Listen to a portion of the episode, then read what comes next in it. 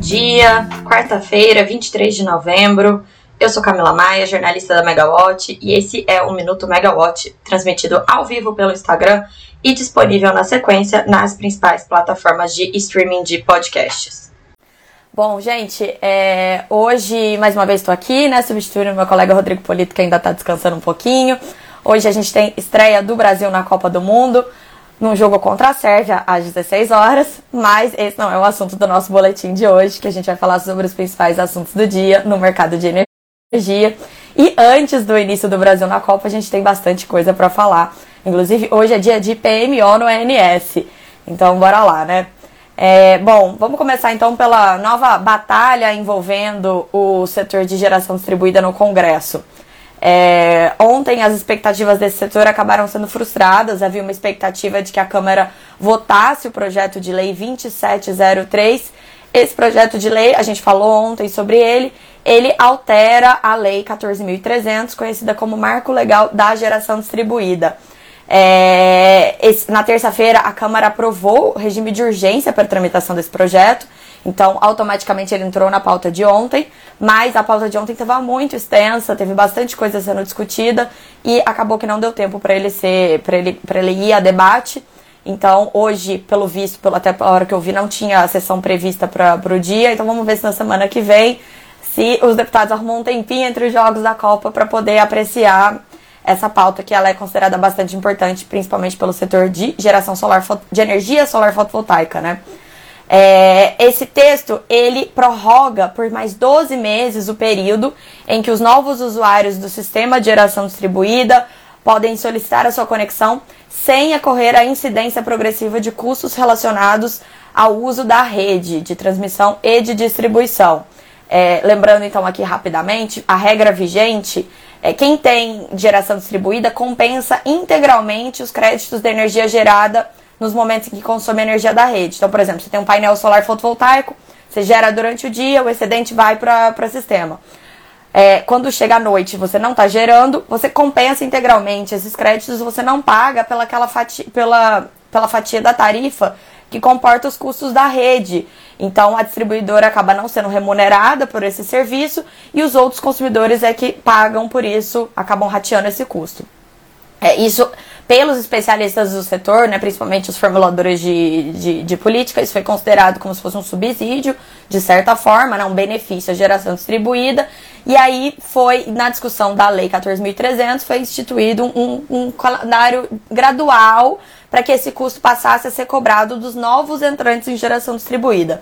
Então, a partir de janeiro de 2023, quem entrar com, com, com o sistema de geração distribuída vai começar a pagar um pedacinho dessa conta da, da rede. E aí, gradualmente, isso vai subindo até 2028. E quem fizer a conexão até o comecinho de janeiro, não paga nada disso, está congelado aí por 20 anos.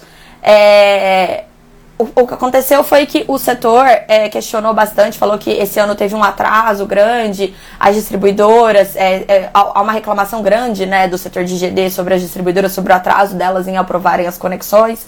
E aí passou-se a defender esse, essa prorrogação do prazo por mais 12 meses, para que esse, esse volume grande de projetos que tá, estão pendentes de, de, de serem aprovadas as conexões, que eles possam entrar. É, o assunto ele é bastante polêmico por conta disso, né? Porque é um custo que, que acaba sendo embutido de um lado ou de outro. Ele recendeu um pouco o conflito que a gente viu é, nos últimos anos ali sobre o subsídio da GD e os benefícios, claro. É, a Abrad, que é a associação que representa as distribuidoras de energia, ontem ela, ela publicou até um comunicado afirmando que esse projeto de lei é, se aprovado, ele vai custar mais de 80 bilhões de reais nas contas dos consumidores de energia que não puderem investir em geração distribuída até 2045, o que equivale a mais ou menos 3,5 bilhões de reais por ano. Já a AB Solar, que representa a indústria de energia solar, ela alega que os benefícios sistêmicos da geração distribuída no sistema eles não estão sendo mensurados. E ela contratou um estudo de uma consultoria independente que calculou que eles superam 80 bilhões de reais na próxima década. É, o problema é que a gente ainda não tem essas diretrizes para que esses benefícios sejam calculados. A Lei 14.300 ela atribuiu ao Conselho Nacional de Política Energética, o CNPE, é, a, a, deu a ele o mandato para definir essas diretrizes desses benefícios. Isso teria que ter acontecido até agosto desse ano, mas não aconteceu. É, a, o CNPE chegou a colocar isso na pauta da reunião do início dessa semana, era um, dos pontos mais esperados aí do, do início da semana, mas ele acabou sendo retirado da pauta em cima da hora. Enquanto isso, a gente tem pelo menos os cálculos que a ANEL tem feito sobre o peso desse benefício que é dado a quem não tem GD, a, porque, já que não pagam totalmente esse uso da rede, né? A ANEL estima que em 2023 isso pode chegar a 5,4 bilhões de reais. Outra coisa que é questionada aí pelo setor de GD, que eles falam que esse custo também não considera uh, os benefícios que, que são dados ao sistema, né? Então, só com esse breve resumo a gente já pode ver que o assunto é polêmico e vai render grandes discussões. É, falando em subsídios, esse vai ser um dos temas de um webinar que a gente vai fazer daqui a pouquinho, às 10h30, com a PSR. PSR que está fazendo 35 anos, parabéns PSR. É, bom, a conversa vai ser sobre o editorial do Energy Report da PSR de outubro, que tratou dos impactos causados por custos sem correlação direta com o serviço de energia, mas que recaem na conta de luz. É, a PSR estima que as despesas adicionais repassadas à tarifa pela conta de desenvolvimento energético, a CDE, e pelo custo da energia de reserva podem chegar a 60 bilhões de reais no longo prazo. É, só esse ano a CDE já teve um, um, orçamento bem grande, bem alto, assim, de 32 bilhões de reais. É, então nem dá para imaginar como seria se essa cifra é, praticamente dobrasse na conta do consumidor. É claro que são elementos diferentes, a cobrança para cada grupo é diferente, né? Mas já dá para a gente ter uma ideia de que seria um impacto muito grande. E esse estudo é, eles vão apresentar então nessa live, eu vou mediar e eu vou estar com a Angela Gomes, que é uma super especialista em assuntos estratégicos da PSR, e com o Thiago de Barros Correia. O Thiago, ele é ex-diretor da ANEL e ele é CEO da Regi Consultoria. E ele trabalhou com a PSR na elaboração desse estudo que a gente vai discutir. Então espero todos vocês às 10h30 no canal do YouTube da Megawatt. E só para falar, tem mais uma coisa importante na agenda de hoje, antes da gente torcer para o Brasil.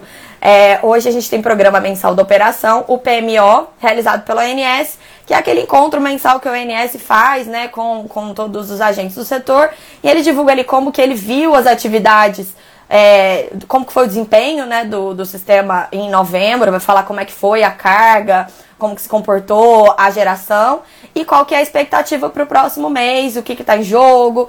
Então, é, tem bastante informação importante. Como o PMO, em geral, começa às 14 e vai até um pouco mais tarde, é, o ONS, pensando no bem dos brasileiros, decidiu antecipar hoje o horário, então ele vai começar às 13 e há, há uma promessa de que ele vai terminar mais cedo, que ele termina a tempo de todo mundo poder torcer pra, pela seleção brasileira aí nesse jogo contra a Sérvia. Então, é, na Megawatt, se não conseguir assistir o PMO, é só ficar de olho na nossa plataforma que a gente vai assistir. E assistam a nossa live daqui a pouquinho com a PSR, que vai ser muito boa. Até a próxima então, pessoal. Tchau, tchau.